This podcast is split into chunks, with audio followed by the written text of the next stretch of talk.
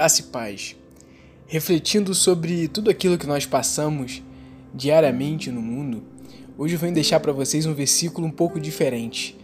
Não vai estar no Novo Testamento, mas sim no Velho Testamento. Esse versículo se encontra em Jeremias capítulo 15, versículo 16, onde o profeta ele vai falar que encontrou a palavra de Deus.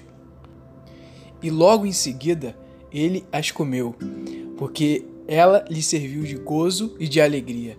Todas as vezes que eu leio esse versículo, eu entendo e consigo compreender de uma forma muito clara como é importante nós criarmos o hábito de leitura da Bíblia, da palavra de Deus. E como isso pode impactar na nossa vida, no nosso relacionamento interpessoal, até mesmo familiar e no nosso futuro. Muitos dentro das igrejas ainda acreditam que a Bíblia é apenas um manual de doutrinas, só que ela é muito mais do que isso. A palavra de Deus ela gera vida. A palavra de Deus aumenta a fé. A palavra de Deus gera mudanças interiores e exteriores. Além disso, ela afugenta o diabo, ela realiza milagres, ela cura feridas, mágoas, ela edifica o nosso caráter, ela nos transforma, ela nos transmite alegria, ela supera todas as adversidades, ela derrota a tentação, ela infunde esperança e libera poder, libertando nossas mentes dos pensamentos contrários à palavra de Deus. Uma coisa que nós temos que entender é que no mundo em que vivemos não podemos viver sem a palavra de Deus, não podemos viver sem a Bíblia. Nós devemos colocar ela como prioridade, tanto quanto a comida que nós comemos todos os dias, a água que nós bebemos todos os dias, porque ela é um alimento diário para nossa alma.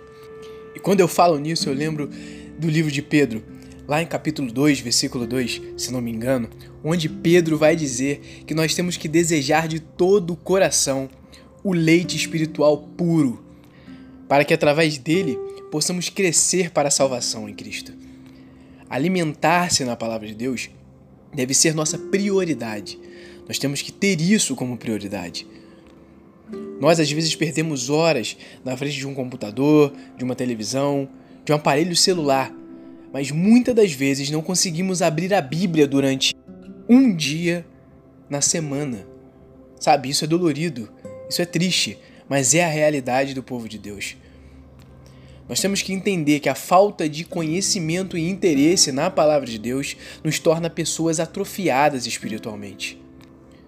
E temos também que colocar em nossa mente que quando nós ficamos muito tempo sem alimento, nós sentimos fome. E essa fome, essa fome de informação, ela pode ser preenchida por outras coisas, por outros alimentos que não sejam a palavra de Deus. E onde eu quero chegar com isso? Muitas das vezes nós ficamos uma, duas, três, quatro semanas sem ler a Bíblia. E às vezes um professor, às vezes um amigo, alguém nos passa uma informação contrária àquilo que a palavra de Deus diz. E como nós estamos com fome, nós acabamos nos alimentando de coisas que não nos traz benefício algum. Para que isso não aconteça, meu irmão e minha irmã, continue todos os dias em um propósito diário de leitura da Bíblia, porque ela faz parte do seu crescimento espiritual, do seu fortalecimento. As vitaminas necessárias para que você continue a caminhada estão na palavra de Deus. E você tem que entender isso de uma forma muito clara. Porque sem a Bíblia, sem a palavra de Deus, nós estamos propensos a errar com muito mais facilidade. Busque o Senhor em todo tempo e medite na palavra de Deus.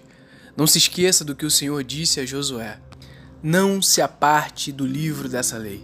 Antes, medite nela dia e noite, para que você saiba que tem que fazer tudo o que está escrito conforme está escrito, porque só assim prosperarás e serás bem-sucedido.